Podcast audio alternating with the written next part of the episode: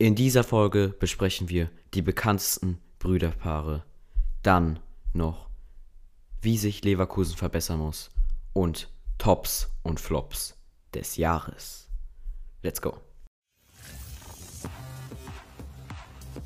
JJ and Joel present a Soccer News Podcast. Hallo, ich bin JJ und ich liebe Fußball und ja, ich hoffe, ich kann euch etwas ja, beibringen heute und ja, ich hoffe, ihr habt sehr, sehr viel Spaß. Und ja, ich würde sagen, let's go. Das ist mein Freund, Joel. Ich bin Joel und ich liebe sehr viel Fußball. Ich spreche, ich habe auch sehr viel Erfahrung. Und ja, was ist, was sind die bekanntesten Brüderpaare? Ja, also man, man kann nicht wirklich sagen, welche genau die bekanntesten sind, aber es gibt natürlich ein paar. Und ja, eins der bekanntesten ist wahrscheinlich die Boateng-Halbbrüder, Jerome und Kevin Prinz. Ja, die kennt eigentlich fast jeder, ne? Also Nachwuchsbereich von Hertha BSC ausgebildet. Kevin Prinz Boateng ist immer sehr, sehr viel im Ausland gewesen, wie zum Beispiel Tottenham Hotspur, Portsmouth, Milan, Genua, Barcelona und Las Palmas. Ja, und Jerome Boateng war nur einmal im Ausland und zwar 2010, 2011 in Manchester City. Ja, und dann wechselte halt Jerome zu FC Bayern, wo er sich zu einem der besten Verteidiger der Welt entwickelte. Ja, man kann nicht wirklich, man kann streiten, aber man muss sagen, er ist wirklich, wirklich gut. 2014 wurde er Weltmeister mit der DFB 11 und gewann mit Bayern 2013 und 2020 die Champions League. Kevin Prinz hat auch sogar die DFB-Pokal gewonnen äh, in Mai 2018 in, mit Frankfurt und das Endspiel gang 3 zu 1 aus. Gegen seinen Bruder hat er gespielt. Die Boateng-Halbbrüder haben schon einige Male gegenüber gestanden, also haben schon einige Male gegeneinander gespielt und das ist schon echt, echt interessant. Und jetzt kommen wir auch schon wieder zu welchen, die auch gegeneinander gespielt haben, aber jetzt nochmal ein letztes Jahr miteinander gespielt haben. Und zwar Lars und Sven Bender. In unserer Auflistung der bekanntesten Brüderpaare dürfen sie natürlich nicht fehlen. Ne? Beide waren beim TSV 1860 München und 2009 trennten sich ihre Wege. Lars wechselte zu den Bayern 04 Leverkusen. Sven wechselte dann auch zu Borussia Dortmund. Seit 2017 waren die Bender-Zwillinge wieder vereint. Nach acht Jahren zwei deutsche Meister und einfach zwei Pokalsiegen, sehr, sehr gut, verließ Sven den BVB und kickt nun zusammen mit Lars in Leverkusen. Ja, wie gesagt, das letzte Jahr in Leverkusen. Und ja, keine Ahnung, ob das eine perfekte Überleitung ist, aber jetzt direkt zu Leverkusen. Und zwar, wie müssen sie sich ver äh, verbessern halt? Auf welche Position? Wen müssen sie einkaufen? Also, let's go. Innenverteidigung. In der Innenverteidigung sehe ich den schnellsten Spieler der Bundesliga. Also in dieser Bundesliga-Saison. Und zwar Sound Er und Tabsoba würden sich perfekt ergänzen. Ta und Tabsoba haben beide eine Passquote von um die 90%. Und Saint-Just hat nur eine Passquote von 78,1. Er strahlt aber etwas mehr Offensivkraft aus. Ja, der 24-jährige Niederländer spielt aktuell bei Mainz, ich glaube, das weiß jeder, hat noch einen Vertrag bis 2023, doch bei guten Angeboten ja, soll Mainz sie, also ihn ziehen lassen. Die Zusage hat Saint-Just laut Bild ja, bei der Vertragsunterschrift bekommen, ja, und 15 Euro soll Mainz haben wollen. Ein offizielles Angebot gab es aber noch nicht, aber man muss sagen, Borussia Dortmund ist auch an den Holländer interessiert. Ja, und daher wird es schon sehr, sehr schwer. Saint-Just kam auch erst 2019 zu Mainz 05 und hat seither eine mega, mega starke Entwicklung genommen. Ja, ich finde auch, wie du gesagt hast, St. Just wird, wird echt Bayern 04 weiterhelfen. Denn ja, er hat einfach, wie gesagt, richtig viel Entwicklung gebracht. Und ist in der Defensive auch richtig, richtig gut geworden, weil er 326 Zweikämpfe gewonnen hat und 79 Duelle. Sehr, sehr gut. Und äh, dazu ist halt auch noch Tapsoba, Ta und Dragovic eine Option. Naja, Dragovic nicht mehr, der verlässt jetzt den Verein. Deswegen eigentlich dann nur Tapso war und Ta und ja, Tin, äh, Jedwai ist natürlich auch noch da. Und es kommen ja auch ein paar Talente wieder von Lions zurück. Aus der Jugend werden wahrscheinlich auch ein paar hochkommen. Also sie werden nicht zu wenig Leute haben. Aber ich glaube, Sonjust ist schon ein Muss eigentlich. Und daher, groß geht raus an jeden Mitarbeiter von Leverkusen, der zuhört. Bitte kaufen Sie Sonjust ein. Dankeschön. Den kaufe ich den auf Kickbase. Also. Ja, also den nächsten, den Leverkusen auf, ja, schon mal auf das Fließband zum Einkaufen liegen kann, ist Domagoj Bradaric von Lille. Er ist eigentlich der perfekte Spieler für die Linksverteidigung. Der 21-jährige Kroate hat eine Passquote von ihren, hat eine Passquote von 84%. Er hat zwei Vorlagen gegeben, was eigentlich schon relativ gut ist. Ja, aber es ist halt eine Verbesserung zu Wendell, muss man aber sagen. 0,4 Schlüsselpässe pro Spiel ist wieder mehr als Wendell. Defensiv ist der Kroate statistisch gesehen nicht viel schlechter als Wendell. Der Junge bringt unglaubliches Potenzial mit. Man müsste um die 7 Millionen für ihn hinlegen. Ja, also er ist wirklich, wirklich gut. Und man muss einfach sagen,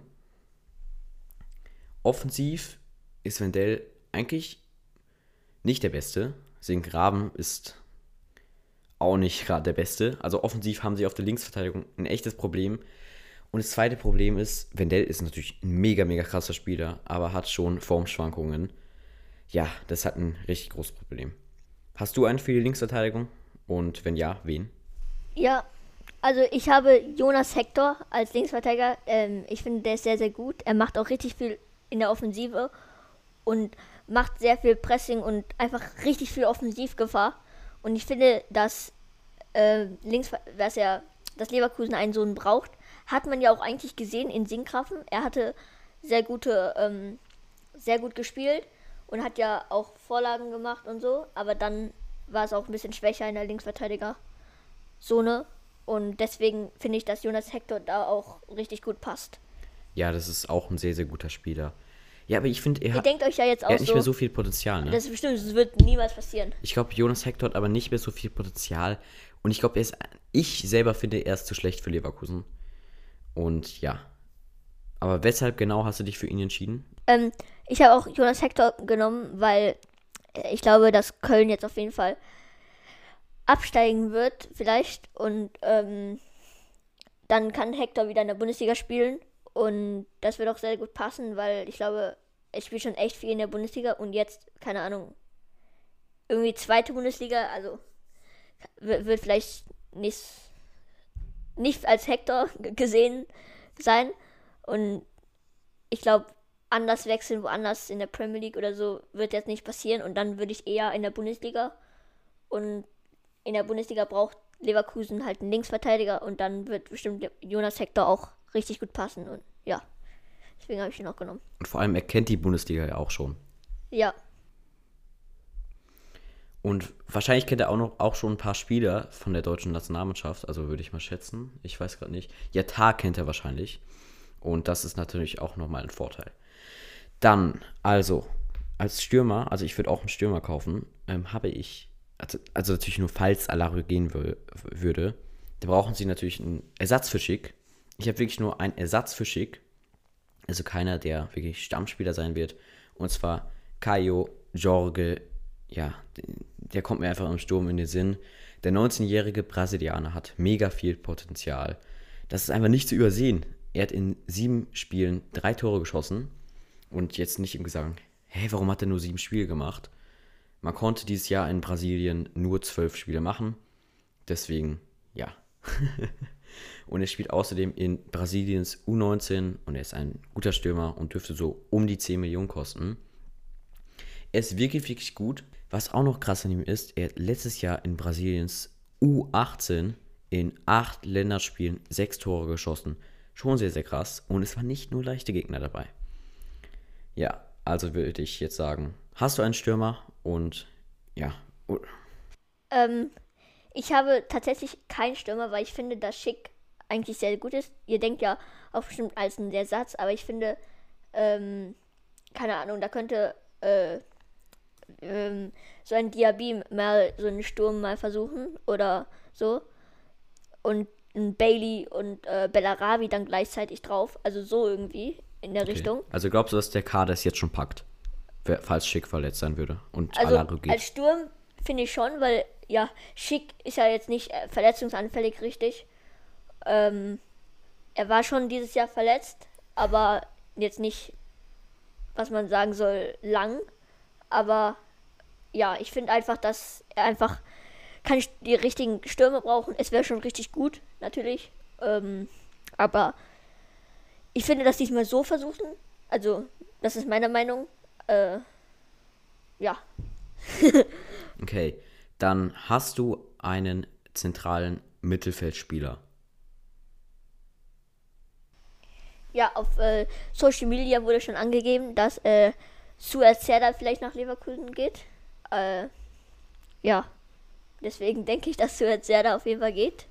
Und ich versuche gerade zu handeln, ihn zu kaufen. Ja, ein Kickbiss, ne? also ja, Serda ist ein sehr, sehr guter Spieler und wenn sie den bekommen, haben sie wieder, wieder einen starken Spieler im Mittelfeld. Also es ist, jetzt nicht so, als hätten sie jetzt einen schlechten im Mittelfeld. Aber sie haben dann noch einen starken Spieler mehr im Mittelfeld. Vor allem, der hat noch sehr, sehr viel Potenzial. Und man muss einfach sagen, ähm, der ist mega, mega stark. Ich würde auch, glaube ich, äh, ich, ich würde auch, glaube ich, denken, dass er jetzt nicht direkt am Anfang, wenn er bei Leverkusen perfekt spielen wird, denn er hat halt nicht, ja, er konnte halt nicht richtig zeigen in Schalke, weil, ja, Schalke hat einfach dieses Jahr nicht so gut gespielt. Und deswegen denke ich, dass du jetzt ja dann nicht direkt gut wird, dass er sich auch erstmal einspielen muss. Ja, ist ja klar, jeder Spieler muss sich erstmal einspielen. Bei manchen dauert es halt länger und bei manchen halt kürzer. Und ja, dann jetzt wieder zurück zu den Geschwisterpaaren. Und zwar Eden und Torgen Hazard. 2000, von 2014 bis 2019 spielte er dann für die Borussia Mönchengladbach. Dann ist er für Borussia Dortmund auf die Torejagd gegangen. Nach, warte, noch erfolgreicher ist sein großer Bruder. E, großer Bruden. Yo, let's go. Noch erfolgreicher ist sein großer Bruder Eden Hazard. Der 29-jährige Weltklasse-Fußballer ja, verdiente sein Geld von 2012 bis 2019 beim englischen Spitzenclub Chelsea. Und ja, und der, unter den Blues wurde er unter anderem Europa League-Sieger sowie zweimal englischer Meister. Ja, dann ist er zu Real Madrid gewechselt, aber bei den Königen, aber bei den Königlichen kam der belgische Nationalmannschaft Kapitän bisher noch nicht so in Fahrt und ja, glaubt ihr, er kommt noch in Fahrt? Es ist ja jetzt schon etwas lange her. Glaubt ihr wirklich, er kommt noch in Fahrt oder wird es nichts mehr mit seiner Karriere? Beim FC Chelsea stand Torgan Hazard übrigens auch einige Jahre unter Vertrag von Chelsea. Und aber er konnte sich einfach nicht durchsetzen. Mit dem 24-jährigen Außenstürmer Kilian Hazard versuchte ein drittes Familienmitglied im Fußball durchzustarten. Aber seit Sommer 2018 spielt er einfach eine belgische Heimat für den Erstligisten Cercle Brügge. Dann das nächste Geschwisterpaar, Dieter und Uwe Seeler. Die HSV-Legende Uwe hat einen Bruder. Wusstet ihr das? Also, wusstet ihr, dass Uwe Seeler einen Bruder hat? Dieter Seeler ist genauso wichtig wie Uwe gewesen. Also, die waren beide sehr, sehr wichtig für den HSV. Aber Dieter wurde einfach nie so berühmt. Was echt, echt schade ist, denn beide waren sehr, sehr gut, beide waren sehr, sehr wichtig und beide wurden, ja, Dieter wurde nicht so berühmt, weil er nie für die deutsche Nationalmannschaft nominiert wurde. Was eigentlich keinen Sinn gemacht hat, denn auf der Position war er wahrscheinlich einer der besten. Michael und Karl-Heinz Rummenigge ist auch ein Brudergepaar. Beide sind Legenden des FCBs und beide waren einfach sehr, sehr starke Spieler. Also ja, die waren einfach richtig, richtig gute Spieler. Und ja, Aber kanntet ihr Michael Rummenigge? Also ich kann keinen Michael Rummenigge. Ähm, ich auch nicht. ja, vielleicht ist es jetzt, weil Karl-Heinz Rummenigge bei Bayern Vorstand ist. Vielleicht kennt man ihn deswegen ein bisschen mehr. Aber jetzt zum nächsten Geschwisterpaar müsst ihr auch sagen, ob ihr beide kennt. Robert und Nico Kovac. Beide hatten ihren Höhepunkt der Karriere beim FCB. Ja, Robert spielte auch schon für Juventus Turin. Ja, Nico blieb aber in Deutschland, bis er dann zu Red Bull Salzburg ging. Danach wurde beiden Trainer. Meistens ist es bei ihnen so gewesen. Nico, Cheftrainer und Robert, Co-Trainer. Ich meine, bei Bayern war es ja auch so, aber kanntet ihr beide von ihnen? Schreibt's auf Instagram. Thiago und Rafinha Alcantara. Thiago und Rafinha Alcantara. Aus der Fußballakademie des FC Barcelonas. Ja, sie haben einfach beide schon die Champions League schon in Barcelona dann gewonnen. Und während Mittelfeldspieler Rafinha die, fast die ganze Zeit seiner Karriere beim FC Barcelona war, ja, ist Thiago nicht dort geblieben. Mittelfeldspieler Thiago. Thiago ging zu Liverpool 2020. Der technisch versierte Dribbelkünstler wurde bisher sechsmal deutscher Meister und dreimal DFB-Pokalsieger. Also richtig, richtig gut. Ja, und vor allem, ich, glaube, mit Liverpool hat er Chancen, noch mehr zu holen. Also jetzt. So, jetzt kommen die Tops und Flops des Jahres.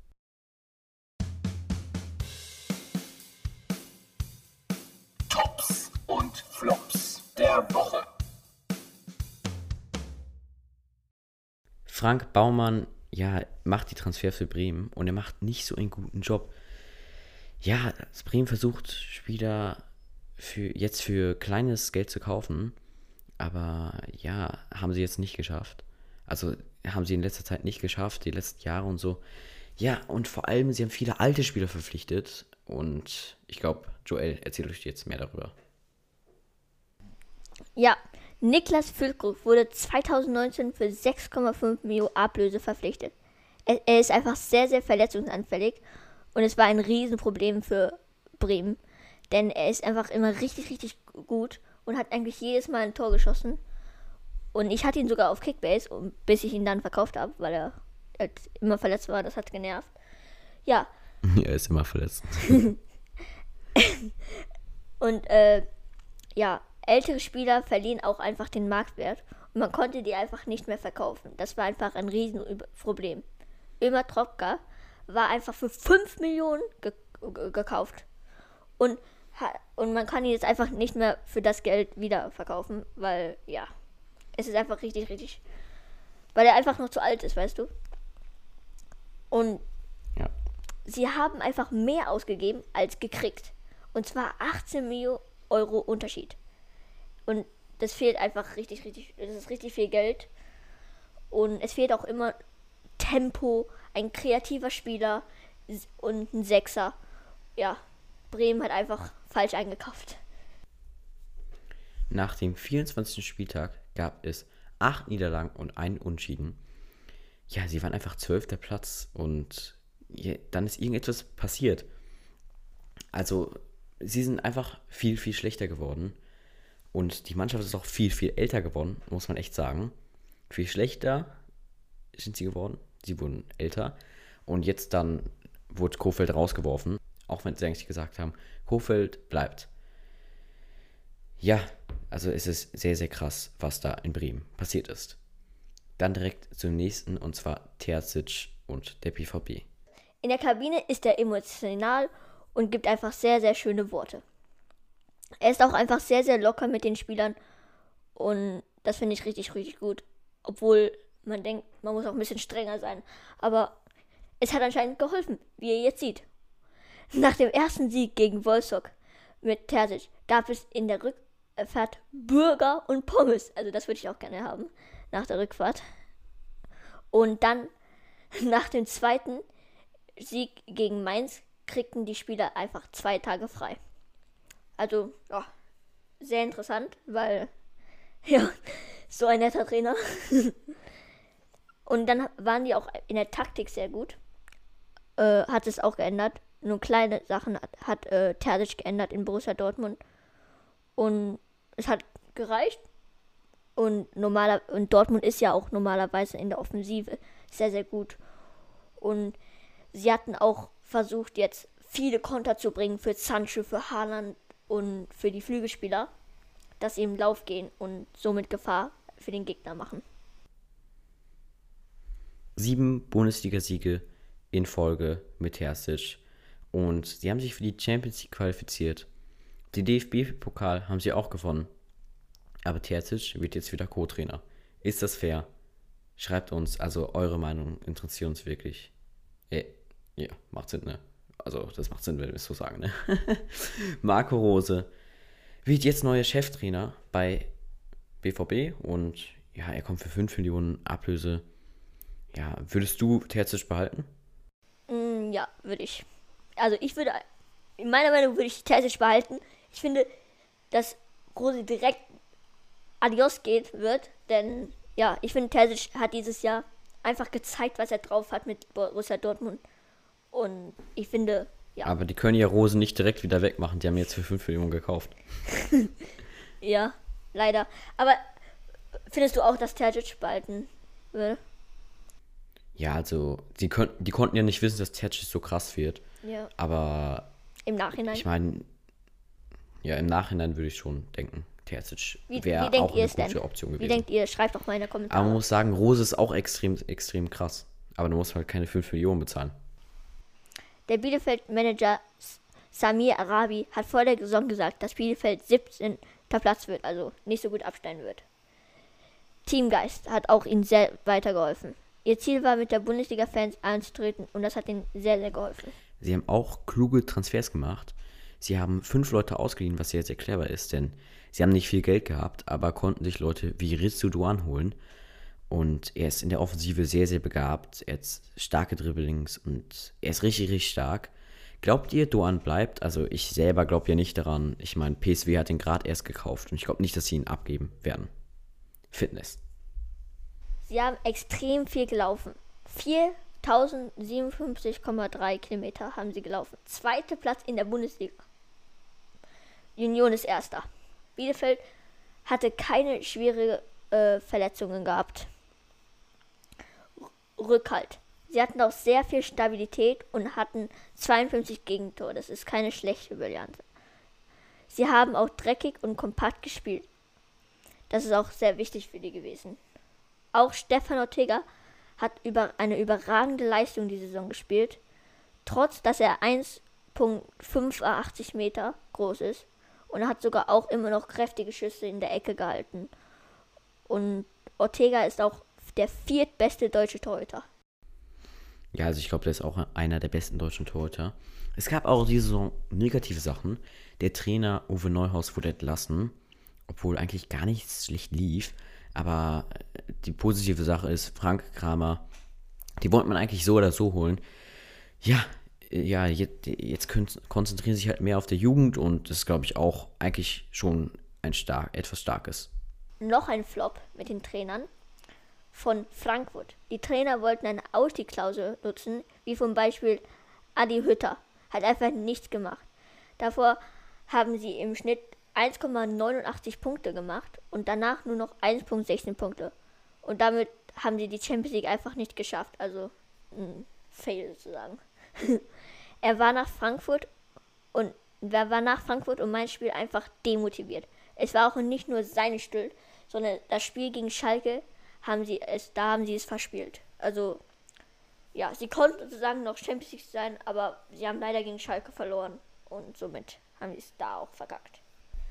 Robert Lewandowski hat 41 Tore gemacht, hat die meisten Tore der Welt geschossen und hat trotzdem vier Spiele weniger. Also natürlich in allen Wettbewerben dann. Und er hat eine richtig gute Ballkontrolle. Also sein erster Kontakt ist einfach mega und das hat er wirklich, wirklich art trainiert. Er hat nicht einen so starken Schuss, was eigentlich nicht schlecht ist, aber die kommen eigentlich immer schlecht zu halten. Er weiß einfach, er hat wahrscheinlich gelernt, wie die Keeper springen. Ich meine, man hat so einen Keeper wie Manu, wo wahrscheinlich so zehn der Bundesliga-Keeper sich abschauen. Und was macht man? Man fragt Manuel, wo wird er hinspringen, wenn er da, wenn er so in dieser Schussposition ist. Und dann schießt er in die entgegengesetzte Richtung. Ja, kommentiert mal auf Insta, ob ihr glaubt, dass Bayern zum zehnten Mal Meister wird nächstes Jahr.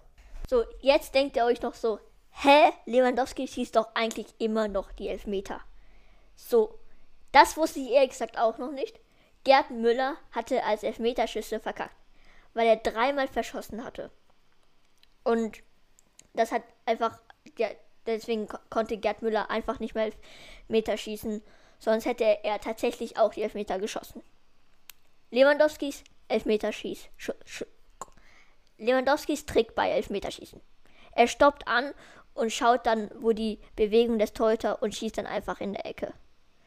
Lewandowski hatte auch 74 Minuten pro Tor gebraucht und Gerd Müller 76 Minuten pro Tor. Ja, das ist einfach Also funktioniert auch nicht diese Au- Ausrede, ja, Lewandowski hat ja die Elfmeter geschossen, deswegen. ja Ich meine, Gerd Müller war einfach zu schlecht im Elfmeterschießen, um die Elfmeter zu und schießen. sogar Deswegen hat er sie er nicht hat auch geschossen. Minuten pro Tor gewonnen. Also, ja. Ich finde sagen, aber beide muss man respektvoll haben. Aber man muss dazu sagen, die, die Statistik Minuten pro Tor ist äh, aus dem Spiel heraus. Das heißt nicht komplett ohne Elfmeter und so. Das heißt ohne Freistoß und so. Also komplett aus dem Spiel heraus ist Lewandowski auch weniger Minuten pro Tor. Ja, also das heißt, dass wir einfach, dass beide immer noch gut sind, dass wir beide respektvoll damit eingehen, aber man soll nicht sagen, dass Lewandowski unverdient gemacht hat. Ja. Und ich würde sagen, das war's mit dieser Folge. Tschüss. Willst du noch ein, ein, ein letztes Wort sagen? Gelernt. Habt ihr was gelernt? Das war mehr als ein Wort, aber okay. Dann ciao. Tschüss.